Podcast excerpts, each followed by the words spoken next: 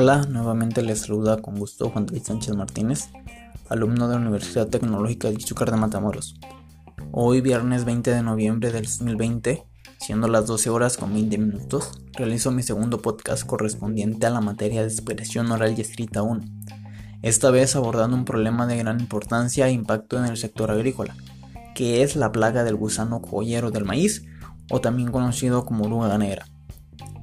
Este es un problema presente desde décadas atrás y que incluso he podido observar en los cultivos de mi zona, en donde causan un verdadero dolor de cabeza para los agricultores y que actualmente se ha agraviado y expandido a un ritmo considerable, siendo esta la plaga más importante del maíz en toda Mesoamérica. Dicha plaga se ha propagado a los demás continentes en los últimos años, desde principios del 2016 hasta marzo del año en curso. En un estudio de la FAO revela que las plagas producen pérdidas de hasta un 40% en la producción agrícola. En referencia al cultivo de maíz, los ataques más severos por el gusano cogollero se presentan durante la fase vegetativa inicial del desarrollo de las plantas, 30 días después de la siembra. Pueden llegar a ocasionar pérdidas en el rendimiento de un 30 a un 64%. Por esto, demanda de 3 a 4 aplicaciones químicas para su control, incrementando así los costos de producción. Las numerosas pérdidas causadas por el gusano cogollero se deben a su poder de adaptación a diferentes condiciones, lo cual ha permitido que su distribución geográfica sea amplia.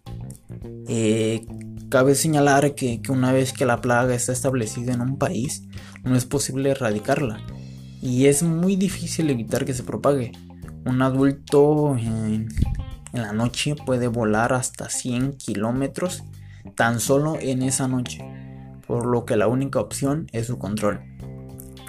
Esta plaga puede atacar al maíz desde su germinación hasta la madurez del cultivo. El gusano collero provoca raspaduras en el follaje tierno que después aparecen como áreas translúcidas.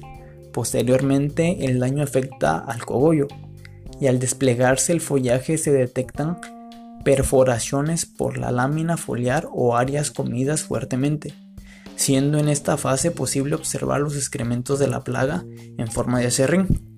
Un grave daño se produce cuando la plaga ataca la inflorescencia del cultivo de maíz. Esto genera que el agricultor incremente los costos de producción y que se disminuyan las ganancias económicas en dicha producción, ya que por ende se requieren varias aplicaciones de insecticidas que resultan ser más costosos aplicación tras aplicación, debido a que se incrementa las dosis o se cambia el producto por uno relativamente mejor y por lo tanto con un mayor precio. Por otro lado, al afectar la planta directamente, eh, esta impide pues su, óptimo desarrollo o que definitivamente no se desarrolle, lo que trae como consecuencia una menor producción de, del elote o la mazorca. Una de las soluciones que considero para la mitigación de dicho problema es el control biológico, recordando que dicho control consiste en utilizar organismos vivos con el objeto de controlar las poblaciones de otros organismos. Eh, una de las opciones lanzadas en este año es la propuesta por la empresa Provivi, quien busca reducir el uso de insecticidas. Eh, esta empresa opta por la aplicación de tecnologías basadas en feromonas de confusión sexual que interrumpen la interacción de machos y hembras del gusano cogollero hasta en un 90%, haciendo que no se reproduzca y con ello reducir infestaciones e incidencia de daño, siendo una solución naturalmente efectiva. Sumando a esto, también tenemos que tener en cuenta que entre más saludable se encuentra la planta, aportando los nutrientes necesarios para un óptimo desarrollo, mayor será la resistencia a la plaga. Eh, pues bien, me despido deseando que todos ustedes se encuentren muy bien. Cuídense, gracias y hasta la próxima.